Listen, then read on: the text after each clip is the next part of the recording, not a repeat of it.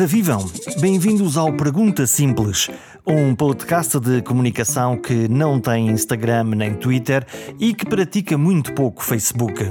Sempre gostei das contradições radicais, ser sem ser. Na página perguntasimples.com não há certezas absolutas, só algumas pistas para pensar esta coisa chamada comunicação. Vale subscrever? Na página podem saber tudo como se faz, é prático e é gratuito. Se tiverem alguma dúvida, mandem uma mensagem por e-mail, por SMS ou por WhatsApp. O número de telemóvel está lá.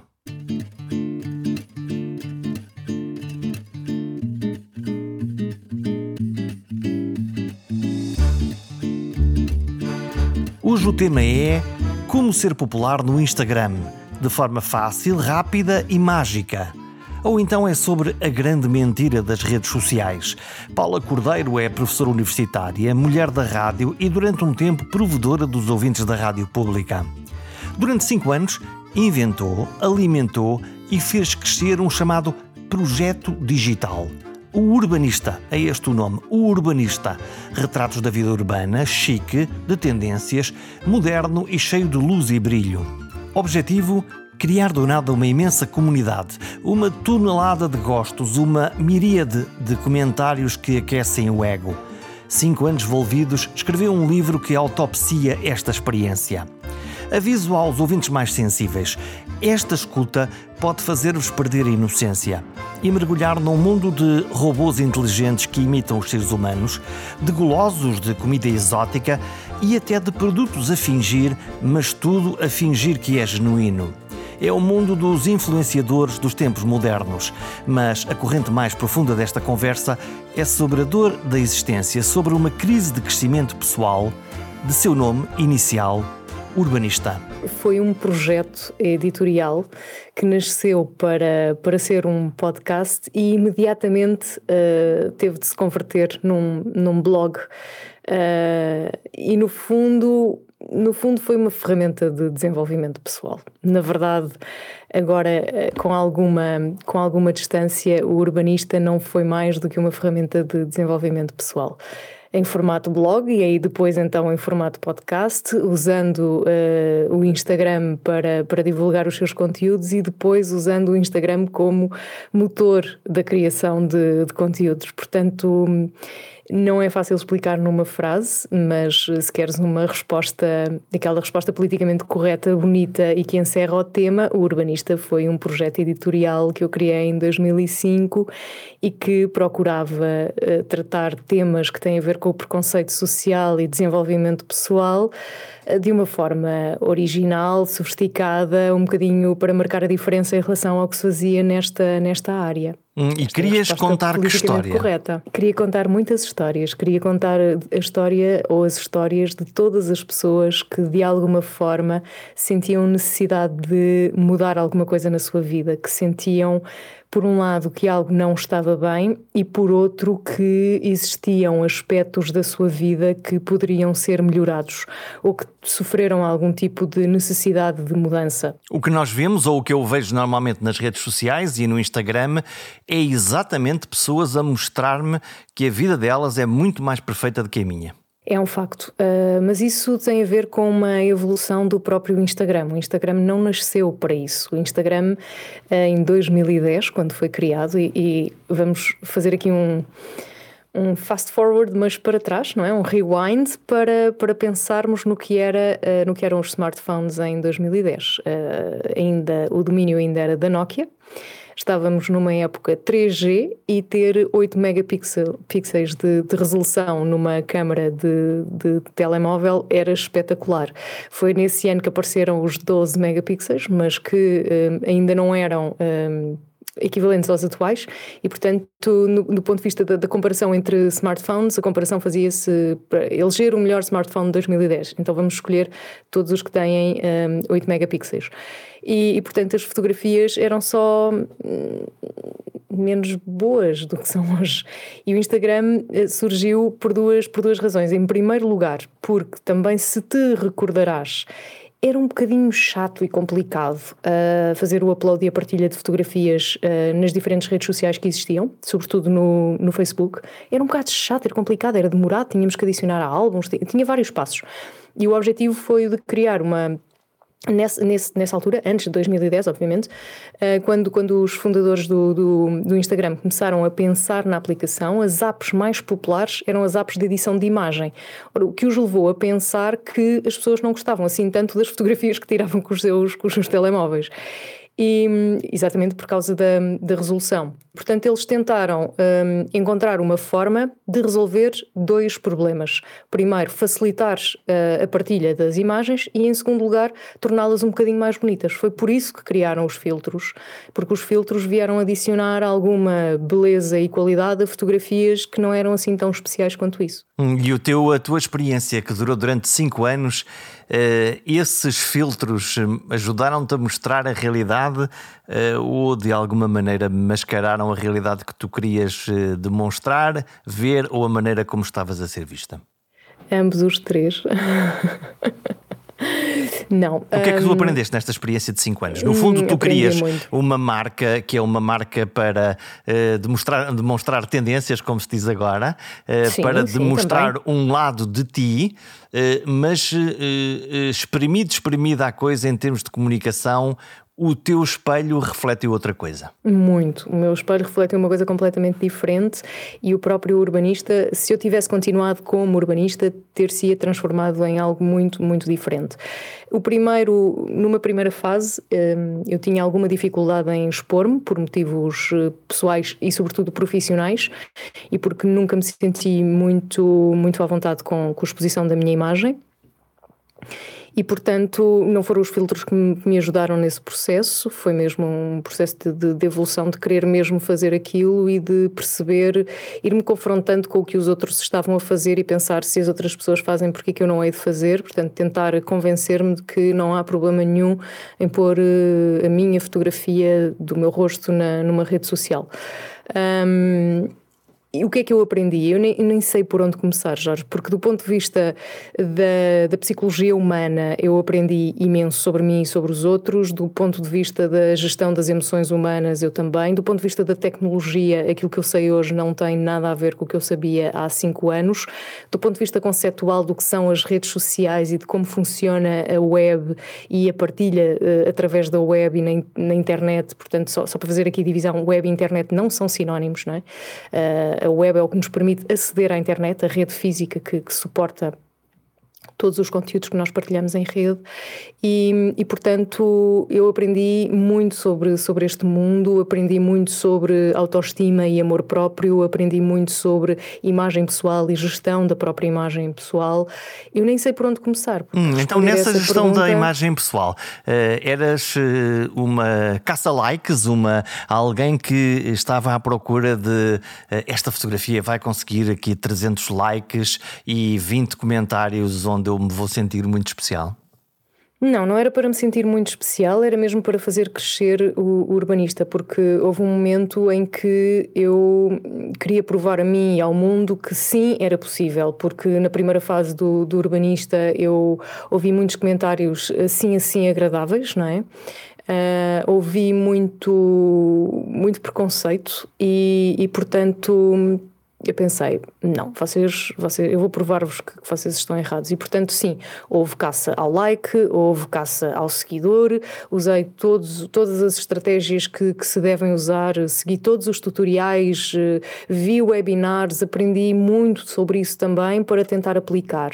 Uh, conclusão, quando estás estrategicamente a tentar fazer as coisas e não tens, não é, não és tu que lá estás, portanto é uma persona que tu crias, quando falta um bocadinho de autenticidade, consegues, mas não consegues criar uma comunidade, ou seja, consegues os 300 likes, que vais conseguindo angariar cada vez mais seguidores, mas falta algo que é o que faz a diferença numa rede social, seja ela qual for, o sentido de comunidade. E o sentido de comunidade tu consegues criá-lo com 10 pessoas, 50 pessoas, 100 é mais difícil criares com um milhão de seguidores um sentido de comunidade. Tu aí tens de facto uma audiência para a qual estás a falar uh, e poderá eventualmente essa audiência comunicar entre si, mas o sentido de comunidade, e, e tu podes ter um sentido de comunidade, por exemplo, o 9gag é uma comunidade enorme e tem o, o, Reddit também, mas funcionam de uma forma diferente. É a própria comunidade que alimenta. Quando tu és uma Kardashian e que tens milhões, de, ou um Ronaldo com milhões de seguidores, é um bocadinho mais difícil tu comunicares com cada uma daquelas pessoas e fazer com que aquelas pessoas comuniquem entre si. E, portanto, tu, tu, não há problema nenhum em tu teres uma audiência e não teres uma comunidade. Depende dos objetivos que tu tens para, para o teu perfil de, de Instagram. A questão é exatamente essa: o que é que tu queres para o teu perfil de Instagram? Tu queres aplausos? Queres criar uma comunidade? Queres partilhar ideias? O que é que tu queres? E qual é a tua medida de sucesso? E enquanto nós não definirmos a nossa medida de sucesso, se ela é quantitativa ou qualitativa, vamos andar sempre sem saber o que fazer e eh, pode acontecer muita frustração. Eu tive durante bastante tempo uma medida quantitativa para avaliar o meu sucesso no, no Instagram e tive momentos de grande frustração, muita frustração mesmo, uh, porque não estava a conseguir um, alcançar esses objetivos tão depressa quanto eu desejava. E não o conseguia alcançar porque lá está, as coisas nem sempre eram absolutamente naturais, era tudo muito planificado, era tudo muito pensado, era tudo estrategicamente definido um, e quando assim é não sei, eu creio que, que, resultará melhor, a não ser que sejas uma marca, não é? Quer dizer, quando és uma marca as coisas funcionam diferentes, quando tens um produto físico, físico ou, ou, digital para, para vender, mas um produto específico para vender. Agora, quando és uma pessoa, tem de haver ali o, o lado pessoal. Tu tens de dar de ti para receberes dos outros. E enquanto tu não dás de ti, os outros também não, não dão de volta. E acabas por ter uma, uma audiência que vai aplaudindo porque a foto realmente é espetacular, ou porque tu estás a fazer uma coisa incrível, ou porque estás a comer algo que, realmente leva a, a, captar a atenção das pessoas, mas é disso que se trata, captar a atenção das pessoas. Quando tu entras numa lógica de comunidade, tu já tens a atenção garantida das pessoas e há pessoas que vão atrás de ti. Portanto, o grande segredo de, das redes sociais é teres uh, stalkers no bom sentido. Teres pessoas que, quando teu, a tua fotografia não lhes aparece no feed, escrevem o teu nome e vão lá para ver o que é que tu publicaste nos últimos dois ou três dias. Porquê? Porque dependemos de algoritmos e nem sempre o algoritmo está a entregar aquilo que as pessoas efetivamente desejam ver. Um, e isso, isso é que cria de facto, um, para mim, é o sucesso no Instagram ou em qualquer outra rede social. Porque criar uma audiência é fácil. Tu podes, inclusivamente, comprar a tua audiência. Tu podes comprar os teus likes. Mas isso não te garante nada. E se depois eles não te dizem nada. Uh... Tu estudaste várias eh, ferramentas, eh, modos, formas de fazer crescer uma audiência, para mim isso é claro. Que, que, ferramentas são estas? Que fermentos são estes? O que, é que, o que é que quem entra agora nas redes sociais e que sonha com, essa, com esse crescimento de audiência, que não de comunidade, e falaremos de comunidade a seguir, que, que fermentos são esses?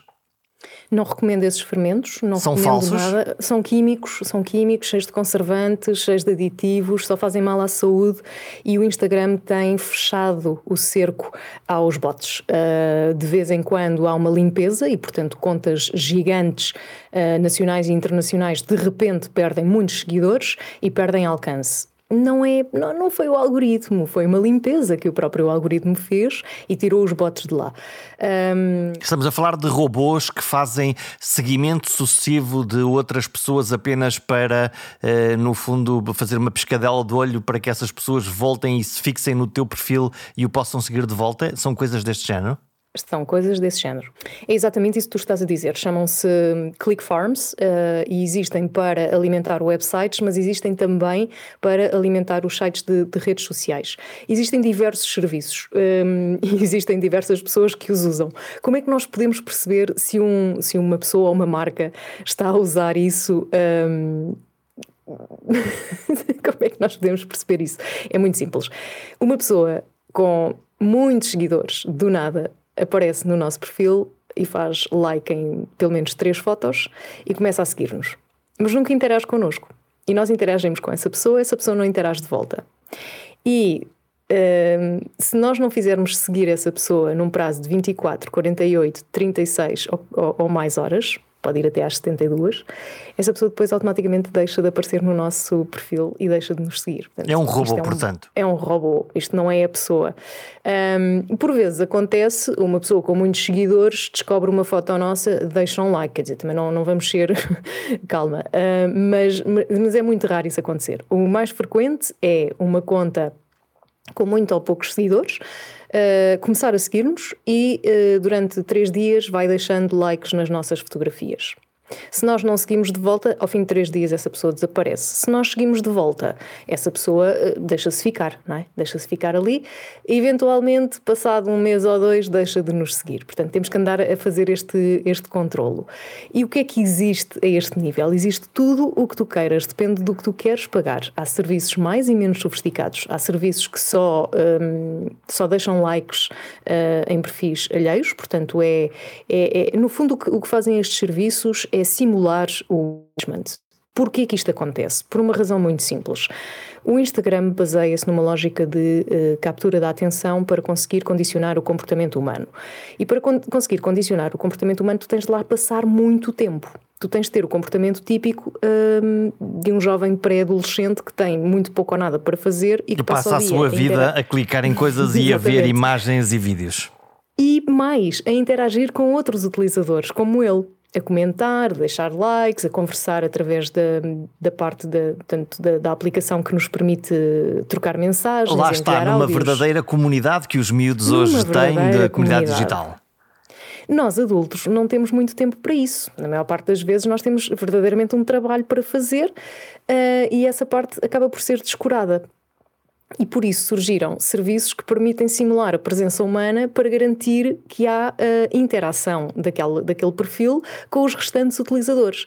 O problema é que esse, esse tipo de interação. Um, ou é muito rápido ou é muito falso e, portanto, é, é facilmente detetável porque nós estamos a falar de inteligência artificial a competir com outra inteligência artificial. E uma inteligência artificial está preparada para detectar o comportamento humano e a outra a inteligência artificial está preparada para simular o comportamento humano. Ora, isto só pode dar confusão. E normalmente dá, porque uh, quando nós precisamos de dar acesso uh, da nossa conta a, a estes serviços, e imediatamente a seguir recebemos uma mensagem do, do Instagram a perguntar uh, se fomos nós que fizemos login. Uh, diz, um, diz uma cidade Algumas no outro nos Estados. Unidos ou então na Austrália. E portanto estás apanhado a, a usar um, um serviço apanhado. destes. Ora, o que é que porquê, precisas de fazer? Porquê que tu te precisas... desiludiste? Espera aí, espera aí, espera aí. Hum. Precisas de instalar um VPN no teu smartphone e colocar a mesma localização desse tal serviço. O problema é que esses serviços estão constantemente a mudar a sua localização porque também usam VPNs. Portanto, tu nunca sabes. Portanto, começas a receber mensagens do Instagram: você fez login em São Paulo, Brasil. Foi você ou não? Você fez login em Cascais, eh, Portugal. É você ou não? Você agora fez login em Braga. Pá, e a dada altura a tua conta até pode ser bloqueada por causa de logins eh, simultâneos falsos. Ai, se eu me desiludi, obviamente que desiludi, porque quando tu começas a levantar, isto é um, uma espécie de novelo que tu começas a desfiar. Quando começas a desfiar o novelo, tu começas a perceber que, para além da podridão que existe da alteração das fotografias, da exagerada edição de imagem, do vídeo altamente editado, para além de tudo isso, para além de ser uma realidade que é manipulada, porque ela não é exatamente assim, ninguém tem uma vida instagramável de manhã à noite e todos os dias da sua vida vida. Nós também entramos em cafés que não servem matcha lattes e cappuccinos com, com arte, não é? Nós fazemos A maioria coisas... de nós bebe galões e cafés. Exatamente. E, portanto, uh, por um lado, desiludi-me com esse excesso de, de, de, tentativa de tornar a vida instagramável e depois muitas cores pastel, tudo, tudo feeds muito perfeitos, tudo muito planeado e muito pouco instantâneo e autêntico, não é? Porque insta de instantâneo que foi uma coisa que se perdeu completamente. Não há nada distorcido, um, não há nada com uma má luz, nada. não há nada que não, não seja pode. apetitoso e especial. Não pode. Mas isso também tem a ver com a própria estética que, uh, que os primeiros utilizadores do Instagram definiram. Porque os primeiros utilizadores do Instagram eram fotógrafos e designers e pessoas altamente ligadas a tendências estéticas. E nós não somos. Que não são as do comum mortal, não é? Depois o comum mortal tentou reproduzir a estética que já estava definida uh, desde o início no Instagram e deu no que deu. Portanto, agora tudo é instagramável. Agora quando nós vemos uh, precisamente esses Instagrams mais do que perfeitos, uh, nada são fotografias, nada é uma vida, tudo são experiências. A experiência do sushi, a experiência eu no hobby a fazer o meu spa na madeira, eu a experimentar o golfe, eu a montar a cavalo, eu a viajar no meu novo carro. O que é isto? Que é emprestado. O carro não é. Hum. Normalmente é só emprestado. É emprestado. Vamos, estás a estragar o segredo de que o carro eu, afinal é emprestado. Fiz, eu também hum. fiz. Também fiz test drive para, para marcas para, e, e também fotografei. As marcas emprestam os carros para que uhum. os influenciadores uh, os Sim. mostrem no seu feed? Sim, emprestam-te o carro. Uh, eu usei durante um dia, uh, mas poderia ter usado durante um fim de semana, ter feito um passeio com o carro e ter partilhado essa história desse fim de semana na, nas minhas redes. Da mesma maneira que te convidam para tudo o que tu possas imaginar. Hum, o que é que fazem as marcas? Essas experiências. O que é, o que, é que as marcas que vão propondo? Tudo, tudo, uh, you name it. É, é assim, é uma variedade tão grande, tão grande, tão grande que, que, vai desde o test drive do, do automóvel, que podes ser tu a ter a iniciativa de contactar a marca e perguntar uh, se estão interessados uh, em emprestar-me uma viatura para fazer um test drive. Mas porque queres vezes... experimentar o carro porque escreves ou falas sobre carros ou porque Não, simplesmente porque apetece pelo gozo de experimentar e de fotografar Não, para o teu Instagram? É giro, porque é giro, fica giro no Instagram. Normalmente é por isso. Simplesmente ou... por causa disso ou porque a pessoa precisa de um carro e passar um fim de semana fora, também acontece. E, e normalmente eu estou a imaginar a seguir vem que... o pedido, olha, a seguir, primeiro pedes o carro e a seguir contactas vários uh, alojamentos, seja hotel, alojamento local, o que for, contactas vários alojamentos a perguntar se querem uh, fazer uma parceria que é muito a palavra usada, se querem fazer uma parceria para, em troca de exposição no meu perfil de Instagram, me oferecerem a estadia neste fim de semana porque eu vou estar aí e vou estar com a marca X, o veículo, não é? vou estar com a marca X, portanto, dá logo aquele elan que a pessoa já vai com uma marca e gostaria imenso de passar aí um fim de semana e mostrar a excelência do vosso, do vosso alojamento. Portanto, isto não são bem uns patrocinadores, são, é uma espécie de placement, de colocação das marcas, eu imagino que em múltiplos perfis que possam aparecer e mostrar a vida perfeita do Instagrammer, aquele que faz umas fotografias para o Instagram, junto com a vida perfeita daquele que, eh, daquela marca, daquele hotel, daquele carro, daquela praia, daquela agência de viagens. Sim, sim. Há iniciativa por parte uh, das marcas, uh, diretamente ou através de uma agência, e há também a iniciativa do influenciador, que atualmente já não é Instagrammer, uh, já não é influenciador, já é criador de conteúdos, para, para as próprias marcas ou agências. Porque os contactos são feitos nos dois sentidos, acontecem nos dois sentidos. Portanto, quando uma agência ou uma marca contacta um influenciador, nunca contacta apenas um, contacta normalmente alguns, que estão em linha com aquilo que pretendem comunicar, Portanto, há um posicionamento semelhante entre a marca e aquele, aquelas pessoas, e o objetivo é que aquelas pessoas partilhem uh, a sua experiência com aquela marca, a sua perspectiva em relação àquela marca. E depois, infelizmente, há muitos que, que não vão além do olhem, estou aqui neste hotel tão lindo, olhem eu aqui no spa na Madeira, que lindo, que... e não acrescentam nada, portanto tu ficas sabendo o mesmo, tu só, só, só espreitas o estilo de vida daquela pessoa. Uh, e esse, esse parece-me que é um erro até das próprias marcas aceitarem embarcar nessa, nessa lógica, porque não estão a acrescentar valor ao potencial consumidor uh, da sua marca. E aqui estamos a falar de hotéis, mas podemos estar a falar de sabonetes, de shampoos, de queijo, de, de, do que tu quiseres. Porque podemos eh, encontrar alguém que Seja um especialista em provas de queijos e faça disto o seu Instagram e passe a sua vida a provar todos os queijos da região e até a ajudar-me, que, quiçá, eu que acabei de ver o seu Instagram, a descobrir um novo queijo que não conhecia ou um novo vinho que aparece. Isso enquadra-se na mesma perspectiva uh, que tu estás, ou já é um pouco diferente e já estamos a falar da comunidade dos que gostam de queijo e, portanto, seguem as pessoas que sabem de queijos, ou dos vinhos, ou de carros, ou de outra coisa qualquer? Sim, o problema é que hoje toda a gente sabe de tudo. Esse é o grande problema. O que torna isto vazio. Gente, o que torna isto muito vazio. E portanto, quando tu queres de facto encontrar alguém que sabe de queijo ou que sabe de vinho, normalmente essa pessoa não tem um grande following nas, nas redes porque está dedicada a ser realmente especialista naquela, naquela matéria e os canais uh, ainda são outros e portanto acabas por embandeirar em arco, perdoa-me a expressão, e vais buscar uh, o grande vazio e a grande superficialidade que enche o Instagram de fotos bonitas do queijo e do vinho, mas que não sabe acrescentar nada que te faça a ti que queres descobrir um vinho ou que queres descobrir um queijo, que te faça a ti perceber que aquela marca é realmente a marca que tu precisavas de, de encontrar. Tu escreveste é um livro sobre a tua experiência, vou citar-te. Esta é uma história de amor próprio e burnout. O burnout é quando nós estamos cansados disto tudo, estamos uh, uh, no fundo uh, vazios e quase desesperados Porquê uma história de amor próprio e de esgotamento? Porque, como eu te disse no início, tudo isto foi um processo de desenvolvimento pessoal que de facto me fez eh, perceber o quanto eu não me respeitava e não gostava de mim. Uh, e burnout porque ele realmente aconteceu. E ele aconteceu também por causa deste meu, desta minha obsessão, que eu tive uma fase um bocadinho obsessiva porque eu tenho, eu tenho uma certa tendência para ser aquele tipo de pessoa que desconstrói, desmancha o boneco todo para perceber como é que, como é que funciona. E lutar contra uma inteligência artificial que funciona com uma rapidez mil vezes superior ao teu cérebro é uma luta em glória. E eu achei que conseguia. Eu achei que eu meti na cabeça que ia perceber como é que funcionava o algoritmo do, do Instagram e que ia dar a volta ao algoritmo.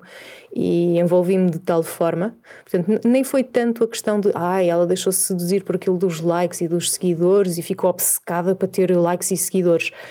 Não, eu fiquei obcecada em tentar perceber como é que eu dava a volta ao, ao, ao próprio algoritmo para o reverter e funcionar a meu favor. Porque eu via coisas tão estão sem explicação, ainda hoje vejo coisas sem explicação a acontecerem, um, que me deixam.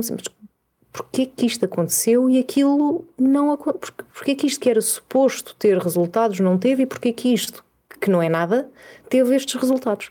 E isto, para, para, para fazer aqui a ponte, o que aconteceu é que, à medida que eu fui que me fui afastando do urbanista, porque eu não consegui acabar com o urbanista de um dia para o outro, eu fui acabando porque havia compromissos editoriais, havia compromissos, alguns até de caráter comercial, e portanto fui acabando. Um, nesse, nesse, nesse processo, uh, fui também construindo uma outra coisa, que é uma empresa de storytelling digital, e portanto eu passei a trabalhar para as marcas não como influenciadora, mas como a pessoa que lhes define a estratégia uh, digital, desde a concepção uh, da estratégia, não é? Do que é que esta marca vai ser em termos digitais, a, a criação do website, a criação de todo o branding para, para a marca. Portanto, eu pego numa marca e começo a moldar a marca e a comunicar a marca no, no digital, e só em último lugar é que chegam as, as redes sociais. Um, e este é um, é um processo muito, muito interessante e, portanto, eu continuo a poder tentar desconstruir uh, o raio do algoritmo e, e, todos os dias me questiono porque é que um vídeo da marca X teve este nível de, de alcance e o vídeo da marca Y, que tem exatamente as mesmas características, teve um terço do alcance. O que é que, o que, é que, que acontece aqui? Porquê é que isto está a acontecer? Tu estás à procura do santo grau da, do, do chamado post viral. É, faz-me aí um post viral. Lembro-me sempre, normalmente, as pessoas da comunicação a quem, a quem lhes é pedido isso. Olha, o que eu quero é uma coisa viral como eu vi ontem na televisão e que toda a gente fala e ninguém, ninguém uh, tira os olhos da, daquilo o viral não se encomenda, o viral acontece. Há, obviamente, elementos uh, do conteúdo que podem contribuir para a sua viralização, mas tu não podes encomendar um viral, a não ser que pagues, não é? mas pagar. há receitas para fazer uma coisa viral? Há algumas receitas, tudo o que seja altamente emocional, tudo o que apela às tuas emoções, que te faça rir ou chorar, que te faça gostar muito ou detestar, que te faça invejar, pode tornar-se viral. Sobretudo aquilo que te faz dar uma boa gargalhada, isso, isso tem tendência para, para se tornar viral. Um, a capacidade que nós temos de nos rirmos de nós próprios, não é? estando, portanto, colocamos, se nos conseguirmos colocar no lugar do outro para, imaginando, olha, se aquilo me acontecesse eu ia fartar-me de, de, rir.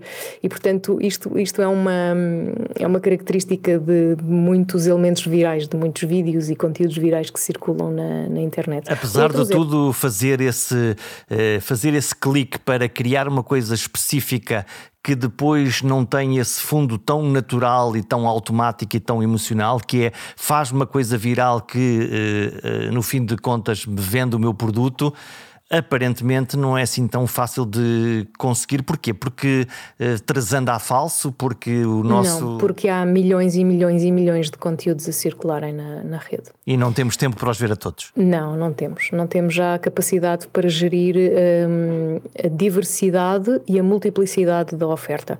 Nós, neste momento, estamos em overload de, de conteúdos. Eu, eu acredito que dentro de pouco tempo vamos ter mais produtores de conteúdos do que propriamente audiência para eles. E então temos um que... problema então, isso significa o quê? Que quando nós estamos a usar as redes uh, sociais com este excesso de produção de conteúdos e cada vez menos, uh, uh, com menos tempo para ver conteúdos, até pela proporção entre uma coisa e outra, e outra, quem é que quem é que são os curadores disto? Quem é que nos ajuda a encontrar no meio de tanta coisa boa ou tanto lixo o que é que eu preciso mesmo de ver?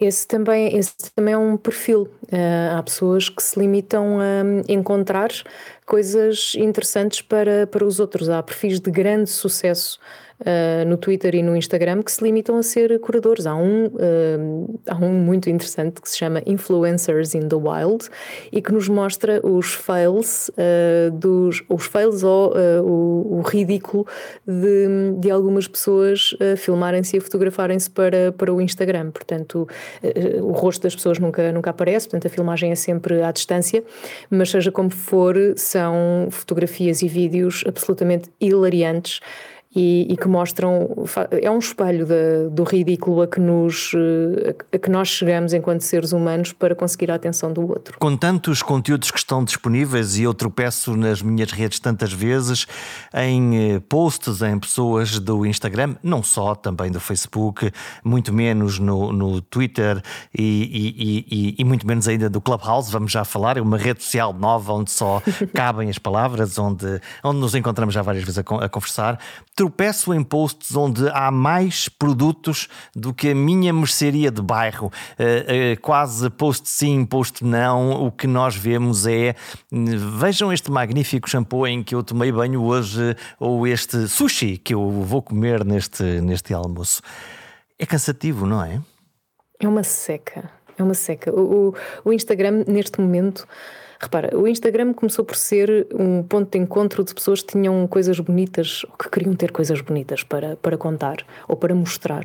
Depois passou a ser uma espécie de first date, era sempre o primeiro encontro. Portanto, o que está ali, o Facebook era a reunião de, de, de antigos colegas de, de, liceu e o, Instagram passou a ser o, o, primeiro encontro. Tu estás sempre em bom, portanto, estás sempre impecável, nunca há, nunca há um fio de cabelo fora do sítio, nunca há uma ruga, nunca há nada neste momento é um enorme recreio para adultos misturado com centro comercial.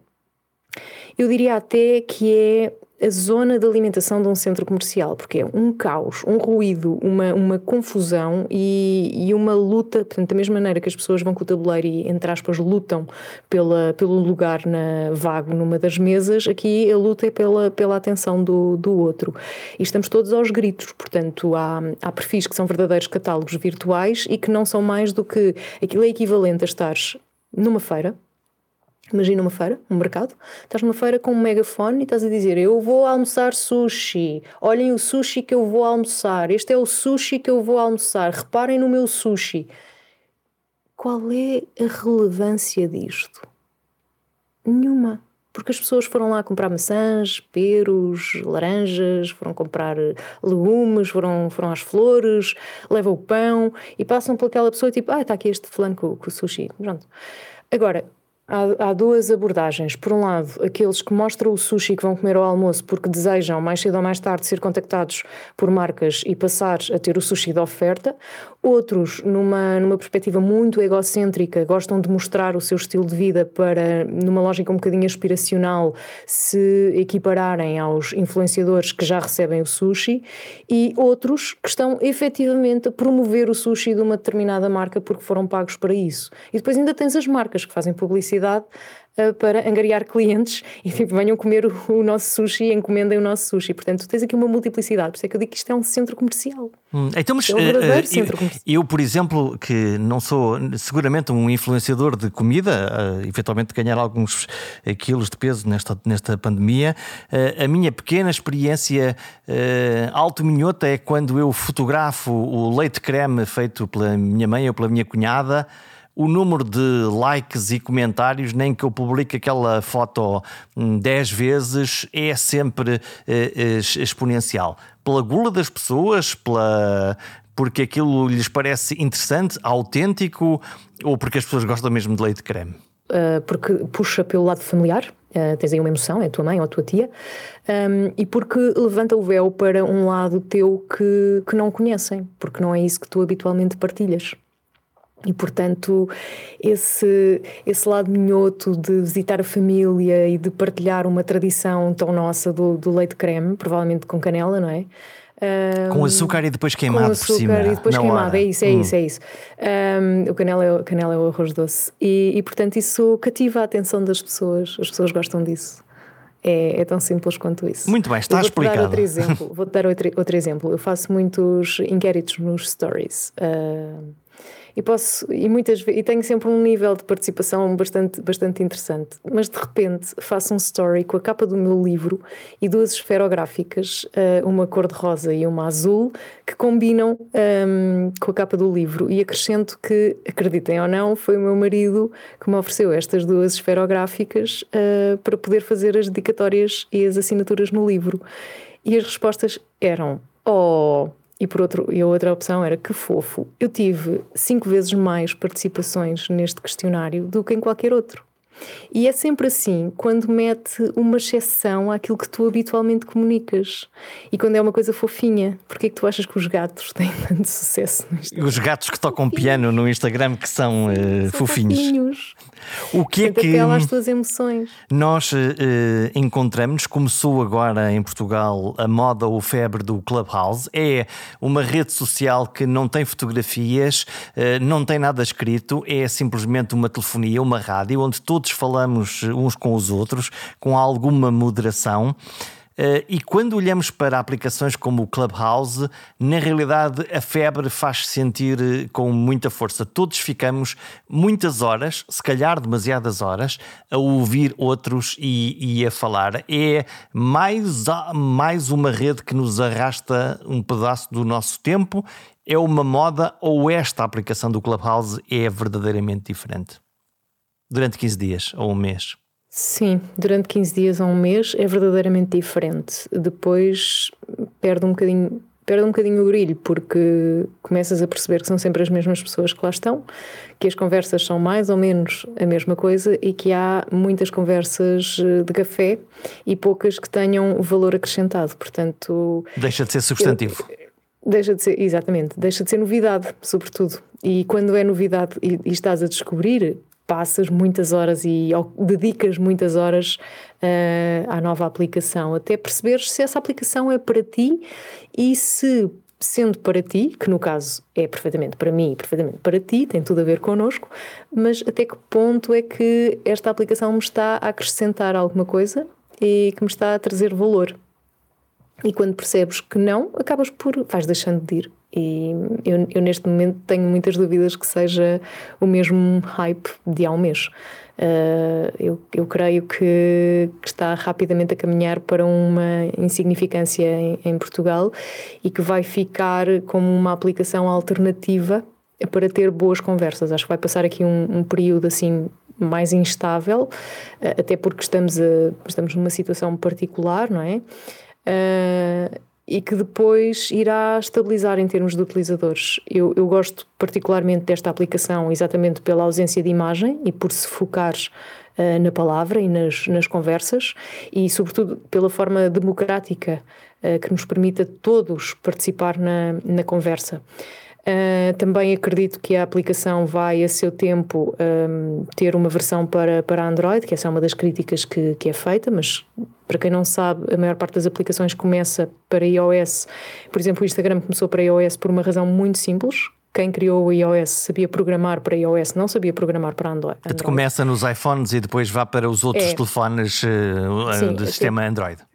Android. E, portanto, isto é muito comum no desenvolvimento de, de aplicações. Uh, claro que há sempre a comunidade Android que vem dizer ah, são os elitistas só para, para iPhone e coisa. Mas não é necessariamente assim. É, tem mais a ver com uma questão prática do que com uma questão de não, vamos fazer isto só para o universo dos que têm iPhone porque esses são pessoas diferentes. Não, não é isso. Um, e eu acho que mais cedo ou mais tarde vai, vai chegar e, e, ampliar. Agora, que esta aplicação também não tem assim tanta novidade quanto isso, uh, também é verdade, porque existem aplicações para Android que permitem fazer mais ou menos o mesmo. Portanto, e os miúdos já as usavam, por isso é tudo uma questão de para quem é que isto é efetivamente novidade? Para quem uh, vai ler o teu livro, vai comprar e vai ler o teu livro, uh, vai lá encontrar o quê? O que é que, o que, é que vai aprender com, com a experiência que, que tu vais partilhar?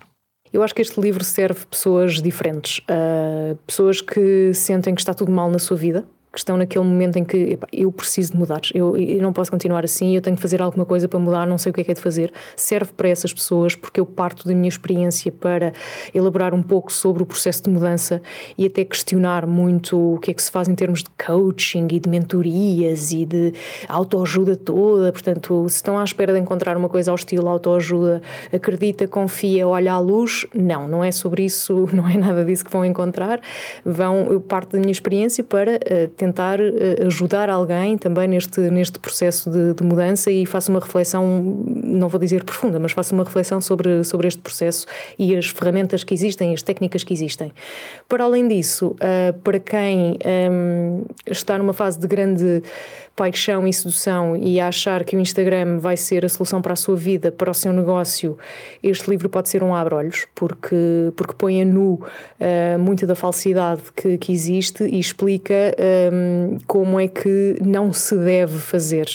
Uh, também explica como se faz, uh, mas depois desenvolve mais a parte do como é que não se deve fazer. E, e, além disso, é também uma, uma reflexão, já assim ao nível do ensaio, sobre sobre a comunicação digital, sobre o impacto que, que o digital e a influência também que, que, tem na nossa vida e como é que nós podemos aprender a gerir a nossa presença em contexto digital, porque, bem vistas as coisas, a pergunta coloca-se quem é que hoje não tem uma presença digital? Quem é que não tem nada, que não faz nada utilizando uma ferramenta digital? Um, e as pessoas dizem, ah, mas eu não ponho nada na internet. E não, sei o quê. não, mas se tem um smartphone, tem uma ferramenta digital. É?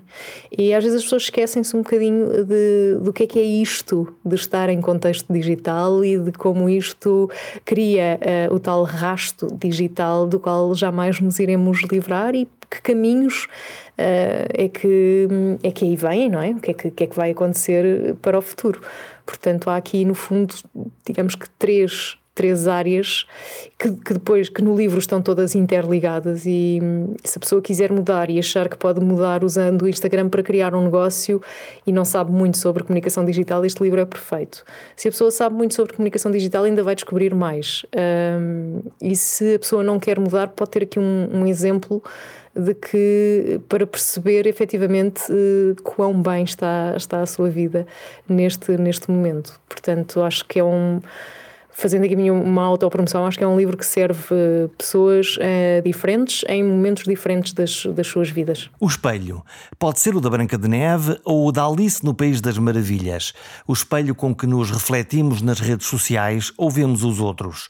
Fica a lição do dia: só o verdadeiro e o genuíno diálogo cria uma comunidade. Tudo o resto resume-se apenas a um rebanho de seguidores pescados por robôs, apanhados por estratégias de marketing agressivo ou silenciosos olhos que espreitam no buraco da fechadura. Quase ninguém resiste a ler as histórias da vida dos outros, mas é bem melhor escrevermos a nossa.